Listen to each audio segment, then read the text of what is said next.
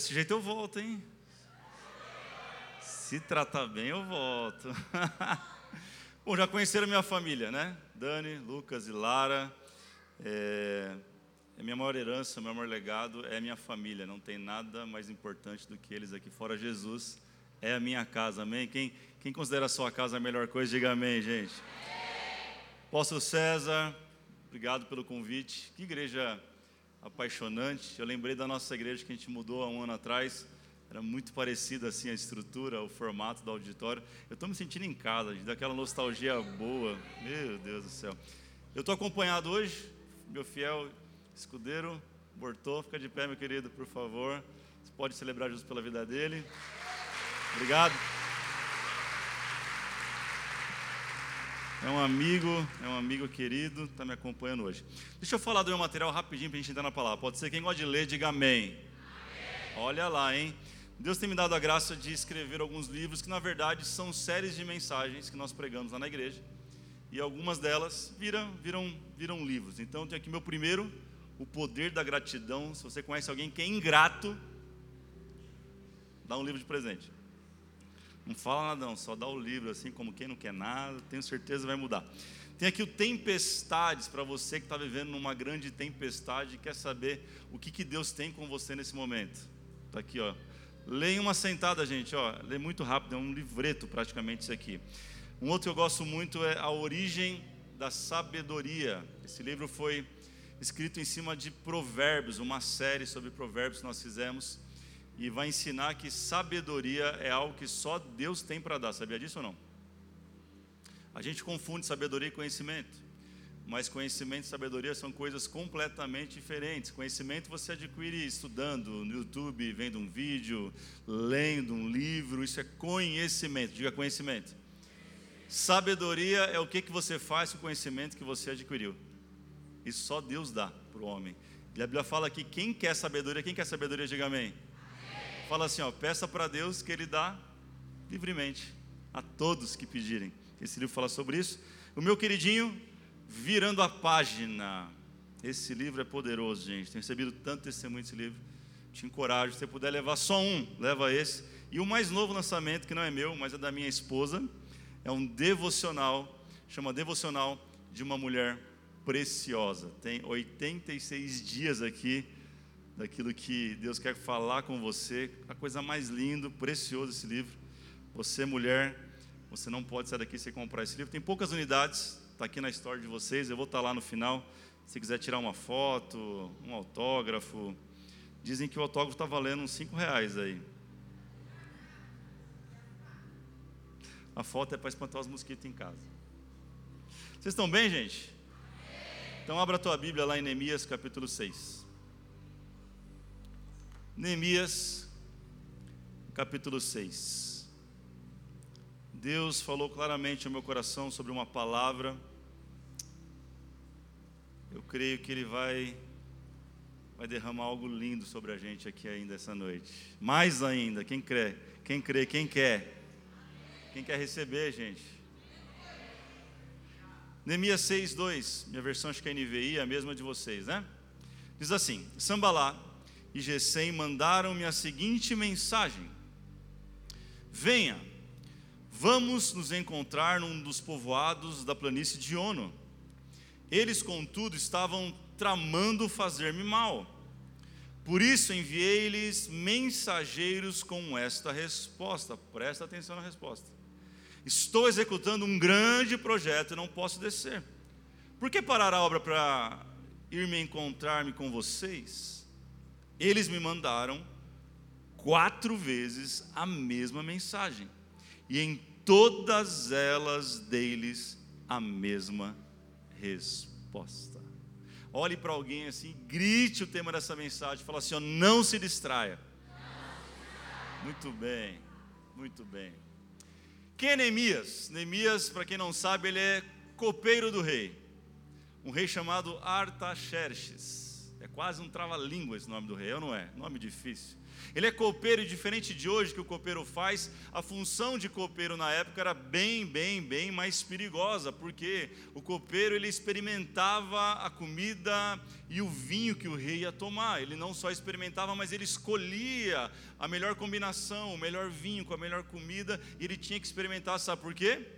porque aquilo podia estar contaminado, aquilo podia estar envenenado. A forma mais prática que se tinha na época de exterminar alguém era através de envenenamento. Então, o copeiro tinha uma função que não era muito bem vista, não tinha muita gente brigando pela vaga de copeiro naquela época, se é que você me entende. Ele, ele, é o homem responsável pela reconstrução dos muros e das portas da cidade de Jerusalém. Ele é levantado após o cativeiro babilônico. Neemias significa o Senhor consolou. Diga isso, Senhor consolou. Neemias é um, é um homem de sucesso na sua função, até então ele está vivo. Está tudo dando certo, mas chega um dia que diz a Bíblia que ele fica triste. Ele fica triste e o rei logo percebe, então significa que ele era um cara alegre. Ele era alguém que vivia feliz, mas um dia ele ficou. O rei percebe o semblante de Neemias caído, ele estava triste. Como a gente fica, assim ou não?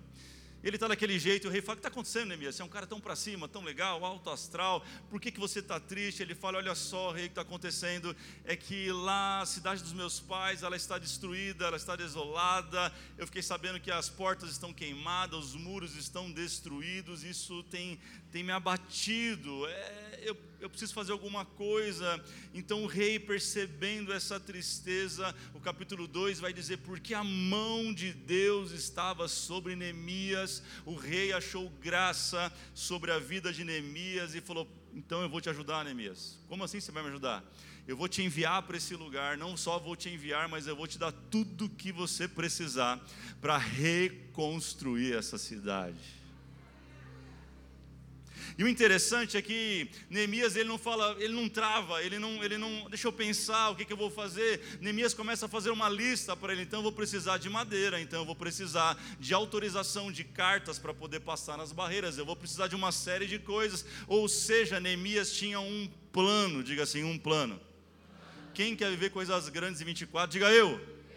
Deixa eu perguntar, você tem um plano? Porque talvez essa é a noite que o rei está perguntando o que, que você quer viver em 2024 e você não sabe o que dizer. É, não, ele tinha um plano, diga assim, um plano. A gente quer ver tanta coisa para o próximo ano, para a próxima estação, mas a gente não está preparado para viver. Como é que vai viver? E Neemias está preparado, Neemias sabe tudo o que ele precisa para cumprir o propósito que Deus sonhou para a vida dele. Quem está entendendo isso aqui, gente, vamos lá, diga aleluia, diga amém, faz alguma coisa. Então o rei fornece tudo, porque Deus estava sobre aquela situação. Neemias, então, com carta, autorização, com tudo que ele precisava, a Bíblia diz que ele parte para a cidade de Jerusalém para cumprir a, a, sua vocação, o seu chamado, mas algo acontece, logo de cá ele enfrenta algo chamado oposição. Três pessoas, a Bíblia cita, duas nós falamos, uma terceira vai aparecer durante o texto, é Sambalat, Tobias e Gesem.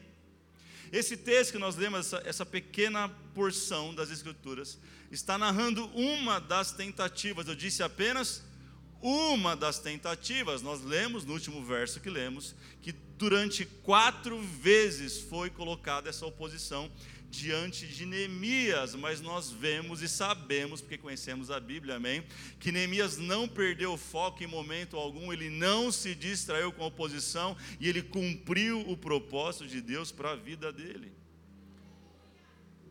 Alguém disse que foco é a arma dos perseverantes e a armadura dos vitoriosos.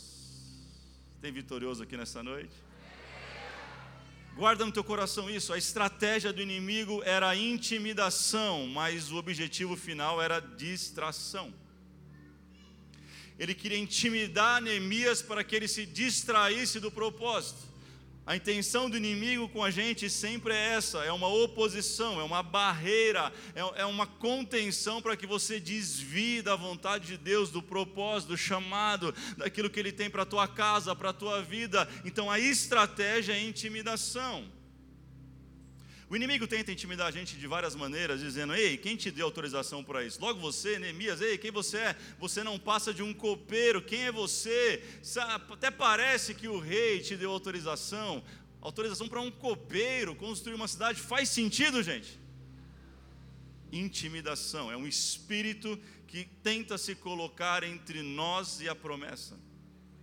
É um espírito que se levanta para tentar distrair você, para que você pegue outra rota, para que você desista, para que você retroceda. É quem disse que você tem capacidade para isso. Talvez essa é a palavra que você ouviu nesses dias. Ei, alguém falou: você nunca vai dar conta desse projeto, você nunca vai ser bem-sucedido, você nunca vai ter uma família abençoada. Isso é espírito de intimidação. Diga intimidação. Se você ler a história de Neemias, ele vai ficar constantemente sobre esse espírito de intimidação. E cuidado, porque esse tipo de gente só levanta para atrapalhar o que Deus tem para a nossa vida. Não se esqueça. O objetivo é tirar o teu foco. O objetivo é te distrair. A distração é talvez uma das das armas, ou talvez dos maiores males que nós temos na, nessa era pós-moderna. A distração, a, a, a, o significado dela na, no Google vai dizer o seguinte: que a falta de capacidade em se concentrar em algo é estar desatento.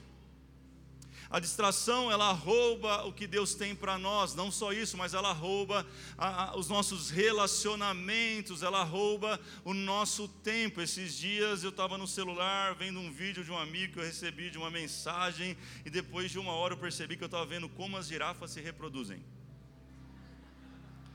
Eu parei, pensei e falei: Meu Deus, como é que eu vim parar nesse vídeo? Sabe o que me levou até lá? Distração. Fala bem, cuidado, não se distraia. Eu quero compartilhar com você alguns princípios. Só para aqueles que creem que 2024 vai ser um ano incrível. Eu não sei se você tem o hábito de anotar, mas eu sempre falo isso na igreja, anote, porque talvez amanhã você esqueceu 70 ou 80% do que Deus falou com você. Então anote agora, a partir de agora, tome nota. Anota em primeiro lugar o que você precisa saber para viver algo incrível em 2024. Número um, aprenda a dizer não. Olhe para alguém e diga: aprenda a dizer não. Steve Jobs, sabe o que é Steve Jobs? criador da Apple. Ele disse que foco é dizer não.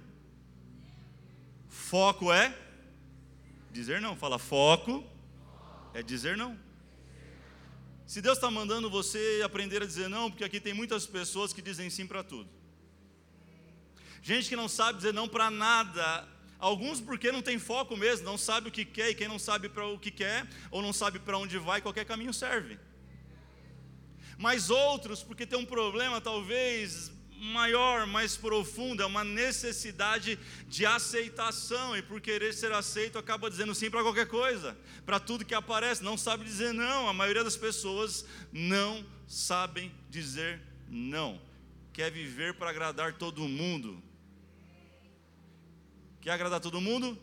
Vai vender picolé. Todo mundo vai ficar feliz. Deus não te chamou para agradar todo mundo. Deus te chamou e Deus me chamou em primeiro lugar para agradar Ele. Diga assim: Eu preciso. Não, só quem precisa, diga eu preciso. Aprender a dizer não. É um problema de ordem emocional, você não percebe que você pensa assim: eu vou dizer não, mas o que, que vão pensar de mim? Eu vou dizer não, mas e se a outra pessoa disser sim? Eu vou dizer não e será que vão achar que eu sou um preguiçoso? E você acaba falando sim para tudo. Quando você percebe, você já está sem tempo para aquilo que realmente importa. Então não é sobre simplesmente sair por aí dizer não, mas é aquilo que você diz não. Quem está anotando, diga amém. amém. Três perguntas, lição de casa. Anote aí, quais são as tuas prioridades de vida? Só anota a pergunta, não responde agora não, presta atenção na mensagem quais são as tuas prioridades de vida. Isso fala do teu longo prazo. Você precisa responder isso. Você tem, tem que saber quais são as suas prioridades a longo prazo de vida. Segunda pergunta: quais são as tuas prioridades semanais? Curto prazo. Tem gente me olhando que não está anotando, estou ficando nervoso. Anota.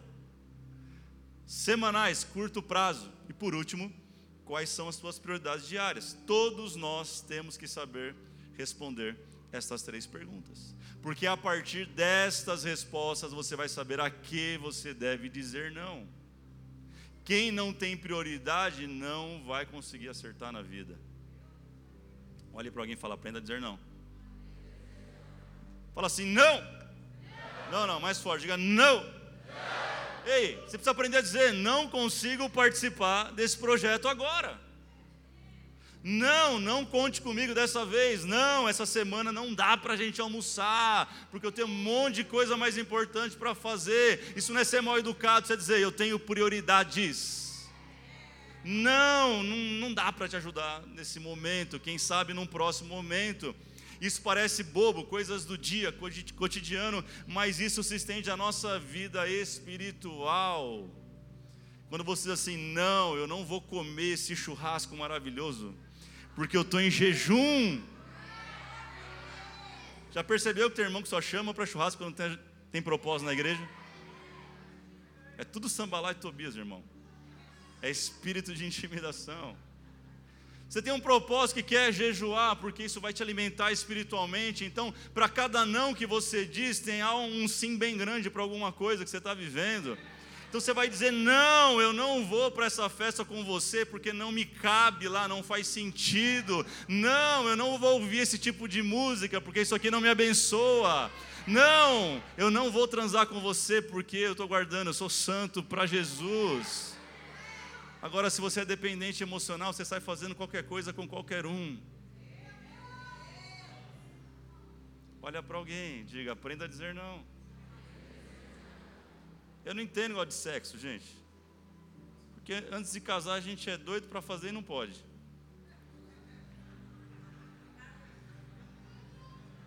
Aí depois que casa, pode fazer, mas não faz. Deixa para lá, volta para a mensagem. Presta atenção, volta para a mensagem. Você já percebeu? Cada não que você dá desse tamanho é um sim desse tamanho. Mas defina as tuas prioridades.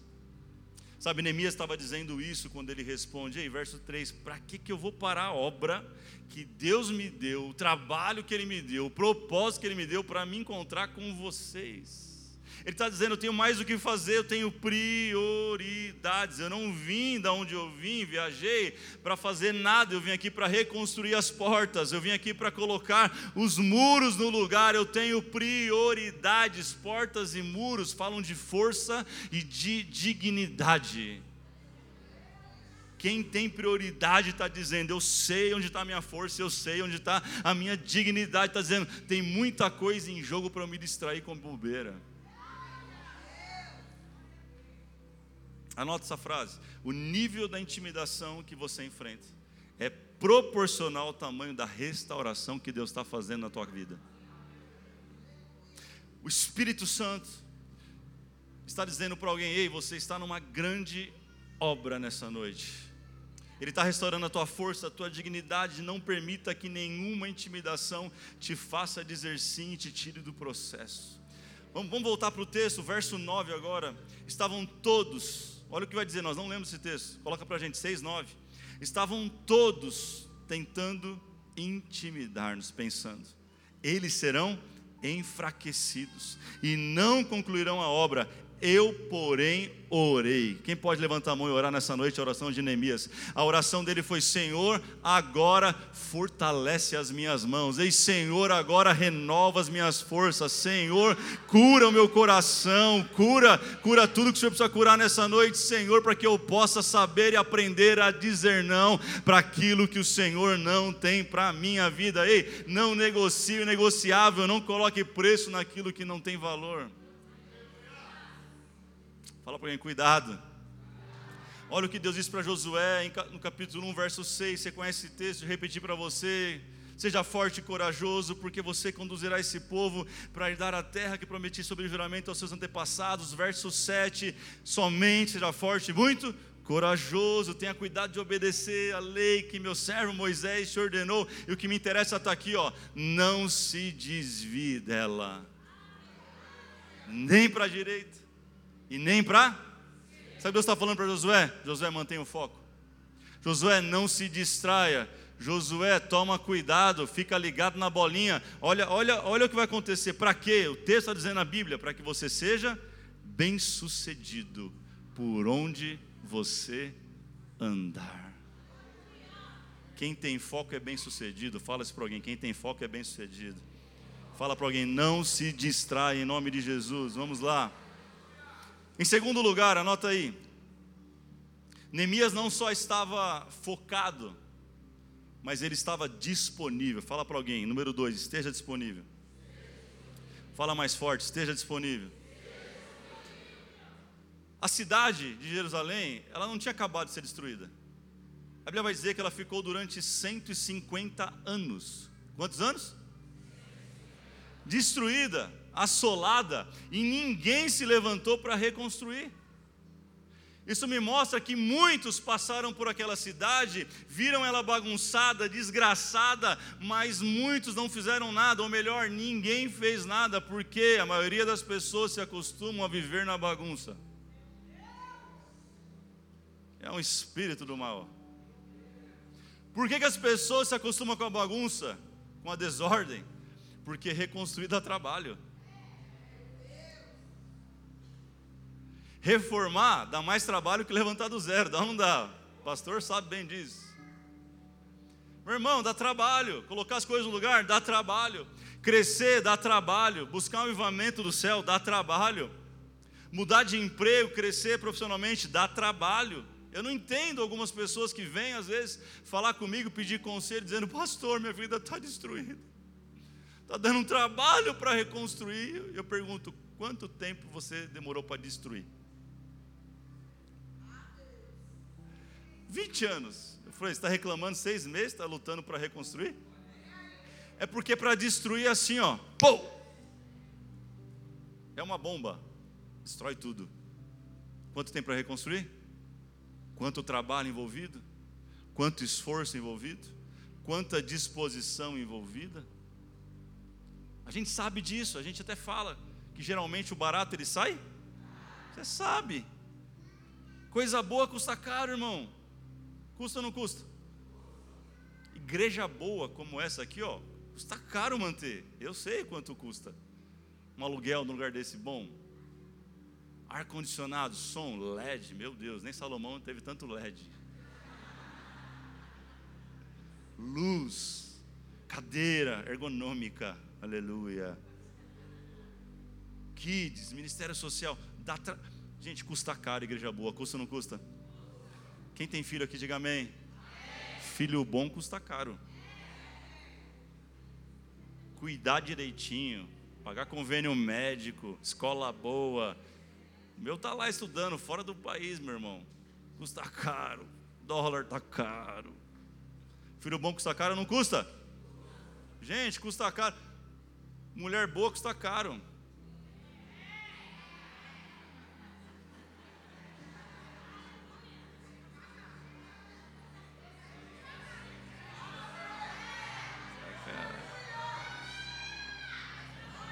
Ó,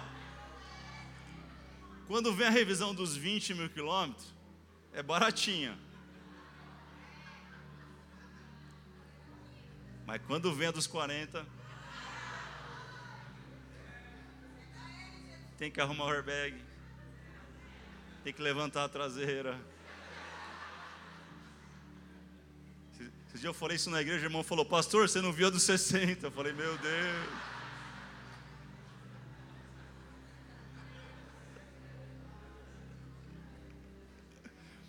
Presta atenção, que eu falei, esteja disponível. Disposição não é ser um desocupado, a gente confunde.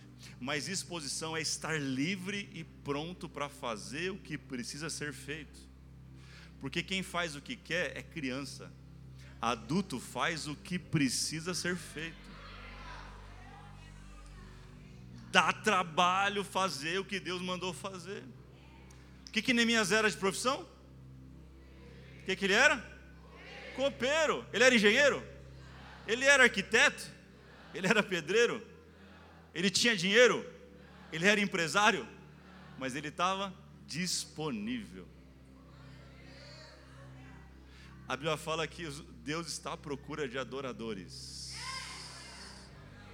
que estão disponíveis para adorar em espírito e em verdade, Deus está à procura de homens e mulheres nesta noite, disponíveis para fazer o que tiver que fazer. Pastor, a gente vai construir essa igreja, reformar ela em tempo recorde. É gente disponível. Quem está disponível, levanta a mão e fala assim: Usa-me, Senhor. Sabe o que é incrível? Que Neemias ele não tinha dinheiro, Neemias não era empresário, Neemias não era arquiteto, Neemias não era engenheiro e nem design de interiores. Mas por ter Neemias ele tinha disposição, Deus derramou, escuta isso, capacidade, Deus derramou recurso, Deus derramou ajuda. Ei, a Bíblia vai dizer que a produção de cereais da época caiu. O que, que é isso, pastor? Parou a produção de cereal, porque Deus mandou todo mundo ajudar Neemias. Eu vim profetizar nessa noite Deus está mandando ajuda. Deus está mandando recursos. Apóstolo César Tavares. Deus está trazendo de quem tem para abençoar essa casa.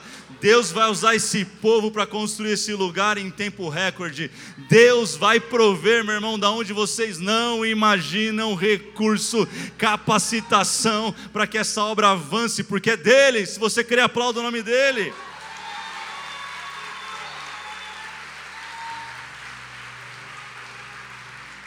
Levanta sua mão, deixa eu falar uma coisa para você. O mesmo Deus que chama, capacita quem crê.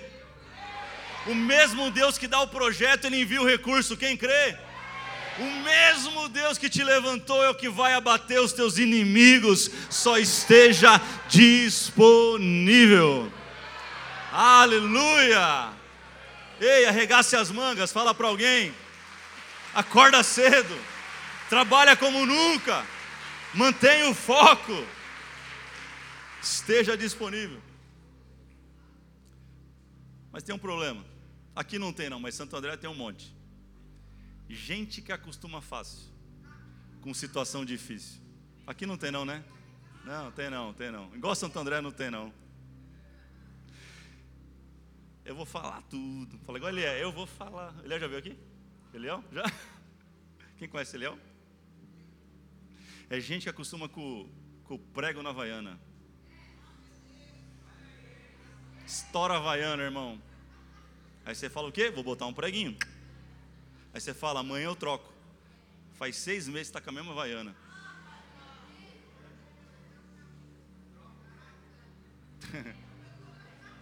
em casa, o box do banheiro trincou. O marido falou: Esse mês está apertado, mulher. Vou botar uma fita aqui, aquela fita marrom bonita, de fechar a caixa, sabe? Mês que vem eu troco, mulher. Dois anos. Tá o box lá com a fita, não trocou? Porque a gente acostuma fácil com situação. Sofá. Abriu um rombo no sofá. Ferro caiu. Você falou, daqui dois meses eu troco. Vou ganhar um, uma pele, fica tranquila. Faz cinco anos. Todo ano você canta parabéns para o sofá porque a gente costuma fácil demais com situação, com situação. E quanto está na nossa vida natural, ainda passa, meu irmão, ainda passa, mas o problema é que a gente faz, traz isso para a vida espiritual, traz isso para coisas que não podem trazer, então a gente, a gente se acostuma com o namorado mais ou menos, é o que tem para hoje. 42 anos, apresta-te, Senhor, aparece qualquer um lá, um desavisado você pega qualquer coisa, porque homem está tá em extinção. Se acostuma com o emprego mais ou menos, qualquer emprego está bom. Tá bom, não precisa acordar tão cedo. Aqui não tem não, mas Santa André já, já arrumei emprego para a gente. Falou assim, não, pastor, tem que trabalhar de domingo, vai atrapalhar meu ministério. Fica desempregado, tem. Se acostuma com uma vida bagunçada, destruída em ruínas. Se acostuma com uma vida espiritual medíocre, e medíocre não é para baixo, não, gente. Medíocre é na média. Ah, Tá igual fulano, tá bom, tá na média. Sabe o que eu vejo? Que está faltando disponibilidade para reconstruir. Irmão, pega essa frase, não se acostume com a vida que Deus não planejou para você. Se é o que Deus tem, diga amém. Obrigado, Jesus, mas não se acostume com a vida que Ele não tem para você. Eu vim aqui dizer para alguém: arranca essa fita, tira o prego dessa alma e comece um processo de restauração. Número 3 e último. Ah, ninguém falou, ah. Estou pensando sério se eu volto aqui. Três e último. Se você manter, aprender a dizer não, quem está aprendendo a dizer não, diga amém. Quero ver em 2024. Se você se manter disposto, disponível para trabalhar o próximo ano, trabalhar muito, diga trabalhar muito. Eu vim declarar que vai vir um tempo de aceleração sobre a tua vida. Vai vir um tempo de aceleração. Olha o que vai dizer a Bíblia, coloca aí para mim, eu preciso que você coloque esse texto, verso 15 de Neemias 6. Verso 15 e verso 16. Quem ama a Bíblia, diga amém. Está lá? Está não? Olha lá. O muro ficou pronto no dia 25 de Elu. Ou seja, vírgula, em 50. Vamos ler de novo? Em 50 e. Quando todos os nossos inimigos souberam disso, todas as nações vizinhas ficaram e abateu-se o seu orgulho, pois perceberam que essa obra havia sido executada com a ajuda do nosso Deus. Aleluia.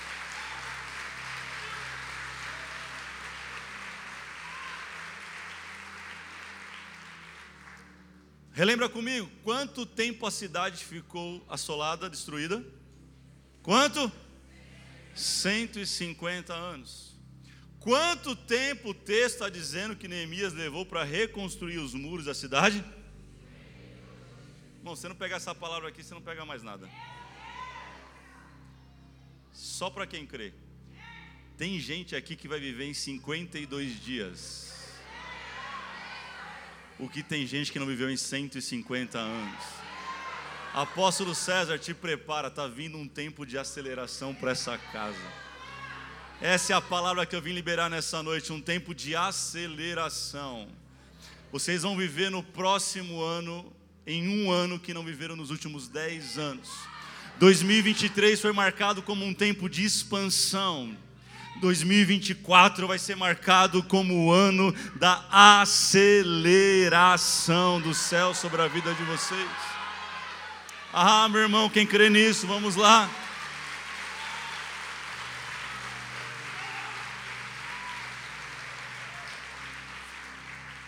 Eu estou terminando já, mas eu preciso te contar algo. Eu ouvi de um, de um pastor amigo esses dias, a gente estava junto. A gente estava junto na igreja de Bispo Júlio aquele dia, aniversário dele um amigo em comum nosso encostou do meu lado e falou assim: Davis, falei, pois não? Ele falou, rapaz, lindo que vocês estão vivendo em Santo André. falei, é, realmente é lindo, é incrível, é assustador que a gente está vivendo lá, gente.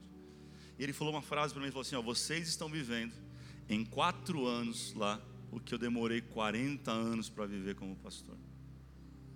Eu falei, é mesmo, rapaz? Eu fiquei constrangido na hora, porque é alguém que eu respeito, uma igreja que eu admiro mas aquela palavra entrou como uma faca no meu coração e ela me arremeteu para julho de 2017.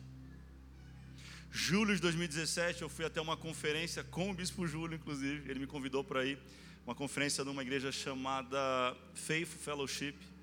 Ela era pastoreada na época pelo pastor David Demola, já o Senhor já recolheu ele, um homem de Deus, absurdo.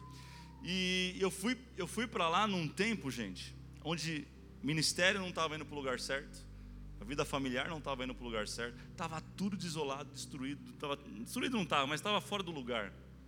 Sabe quando a coisa não anda, quando a coisa está travada, que você fala assim, meu Deus, quanto mais eu, eu, eu oro, mais sambalá aparece. Estava assim a vida. E eu fui para essa conferência para dar uma mais parecida, para ver algo novo, para acompanhar ele na viagem. E eu fui para essa, essa, conferência. Pode colocar para mim a imagem da, da igreja? Acho que eu mandei algumas imagens. primeira da igreja, para vocês conhecerem. Eu comecei a buscar, a buscar isso no meu arquivo. Eu falei, preciso mostrar isso para o povo lá, da IBF. A primeira imagem é da igreja. Se tiver aí. Tem? Não tem? Tem, não tem? Aê! Essa aí, ó. Essa é a igreja lá em New Jersey. Linda a igreja, né, irmão? Aí tem a foto do pastor David Demola, um senhor de óculos. Se puder colocar ela também. Pra você conhecer. Homem de Deus. Eu vi esse homem falando que com 70 anos ele acordava quase todos os dias às três da manhã para Deus falar com ele. 70 anos. Para fazer sermão de mensagem. Eu falei, meu Deus. E a última foto é um pastor orando por mim. Acho que ele era um pastor, pastor africano. 2017.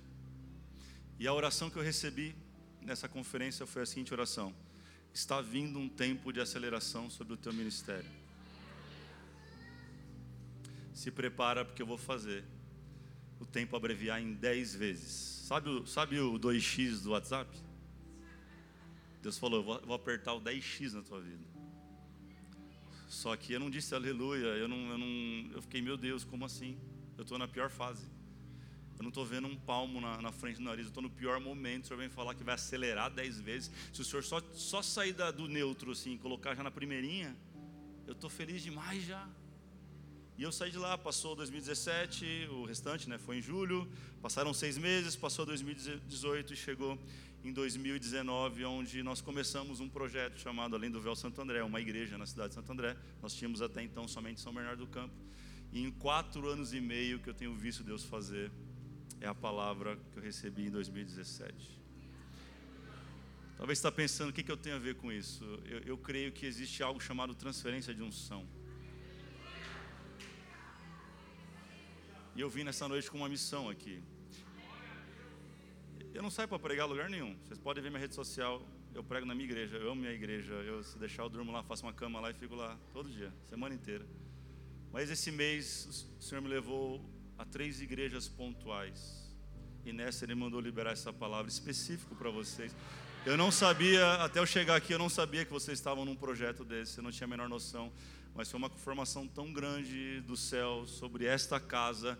E não só Deus está trazendo isso para a igreja IBF, mas Ele quer também derramar isso sobre a tua vida. É sobre um tempo de aceleração é sobre uma abreviação de tempo, é sobre um encurtamento entre a semeadura e a colheita. E Deus me deu três palavras que quero liberar sobre você, sobre a tua vida. Se você quer, levante as suas mãos.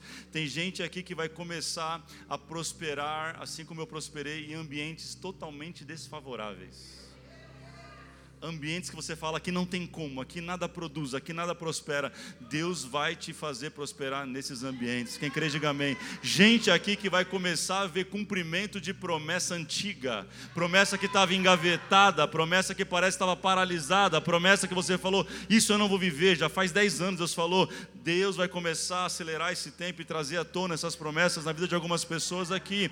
E tem pessoas aqui em terceiro lugar que vão receber habilidades novas para fazer coisas que nunca fizeram na vida. Neemias era copeiro, mas se tornou arquiteto, construtor, empresário, gestor.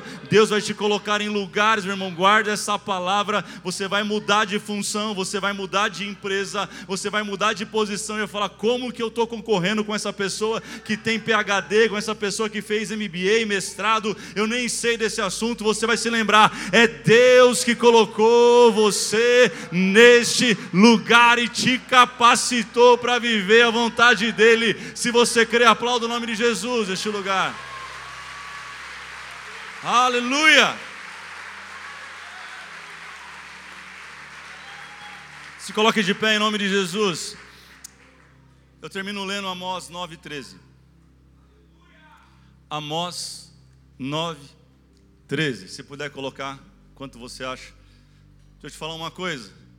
A Bíblia, 95, 97%, talvez 98% dela, tem uma lei chamada Lei da Semeadura. Já ouviu falar dela? E essa lei é muito clara: aquilo que o homem semear, ele vai? Aquilo que o homem semear, ele vai? Fala para alguém assim: ó, fica tranquilo. O pastor não vai pedir oferta. Repete comigo. Aquilo que ele semear, ele vai? E o que, que tem entre a semeadura e a colheita? O que, que tem, gente? Entre a semeadura e a colheita tem o quê? O tempo da espera. É o tempo de maturação. É o tempo de crescimento da semente. Existe um processo. Há um ditado, um provérbio, acho que é árabe, que fala assim: que quem planta tâmara não colhe tâmara, porque uma tamareira demora mais de 80 anos para dar fruto. Tem um processo, cada fruto tem um, tem um tempo, tem uma estação. Eu fui hoje pela manhã comprar flores para minha filha, de 13 anos, porque. Acho que não está assistindo, não. Posso falar? Apareceu um gaviãozinho lá, 13 anos, irmão. Falei: esse miserável não vai ser o primeiro a dar flor para ela. Concorrência às vezes é bom, irmão. Faz a gente, ó. Ela queria tulipa. Ela ama tulipa branca, eu sei que ela ama.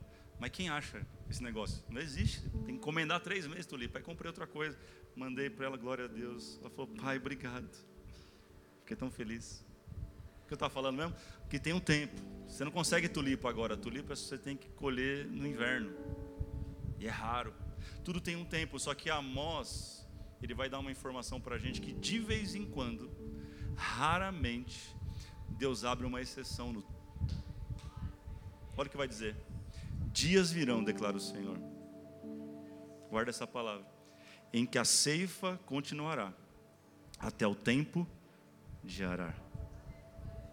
E o pisar das uvas até o tempo de semear. Vinho novo gotejará dos montes e fluirá de todas as colinas. Pastor, não entendi nada. É muito bonito, mas eu não entendi. Deixa eu facilitar para você. Existe um tempo que Deus derrama sobre as nossas vidas, de vez em quando, e quem sabe pode ser hoje, quem crê, levanta a mão. Em que você está semeando e já vem o tempo da colheita em seguida.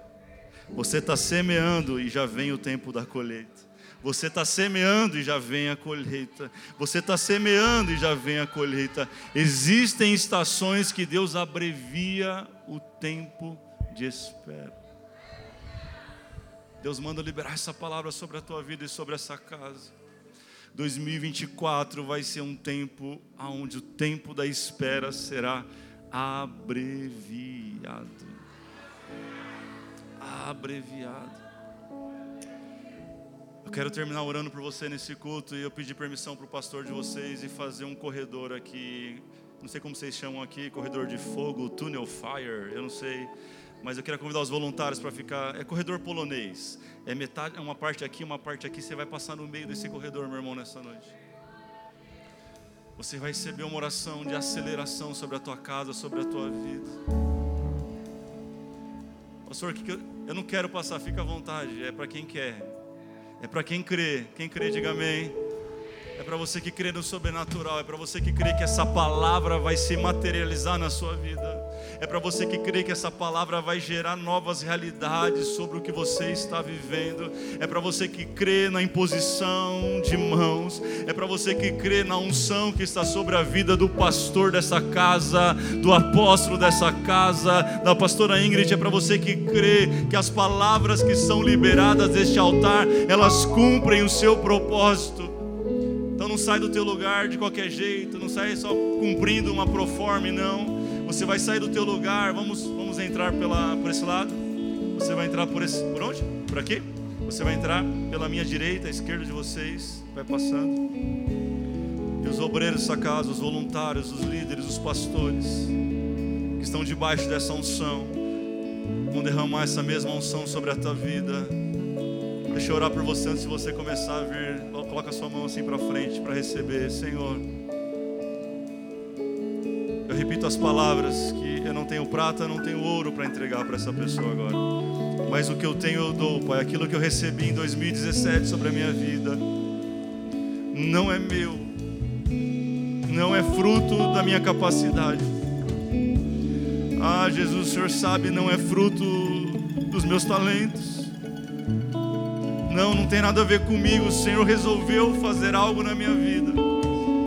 Senhor resolveu derramar algo na minha vida naquele dia, lá em julho de 2017. Eu tenho visto isso acontecer, ó Deus, por onde eu passo. Ah, Espírito Santo, que essa mesma graça, essa mesma unção recebida seja transferida sobre a vida de cada voluntário, de cada líder desta casa agora, e consequentemente, ao imporem as mãos sobre a tua igreja, eles possam ser tomados desse mesmo espírito, desta mesma unção de aceleração. Ó Pai, 2024 vai ser um ano onde eles vão ver um tempo absurdo, Pai, tão poderoso. Essa palavra nunca mais vai sair do coração dessa igreja e dessas pessoas.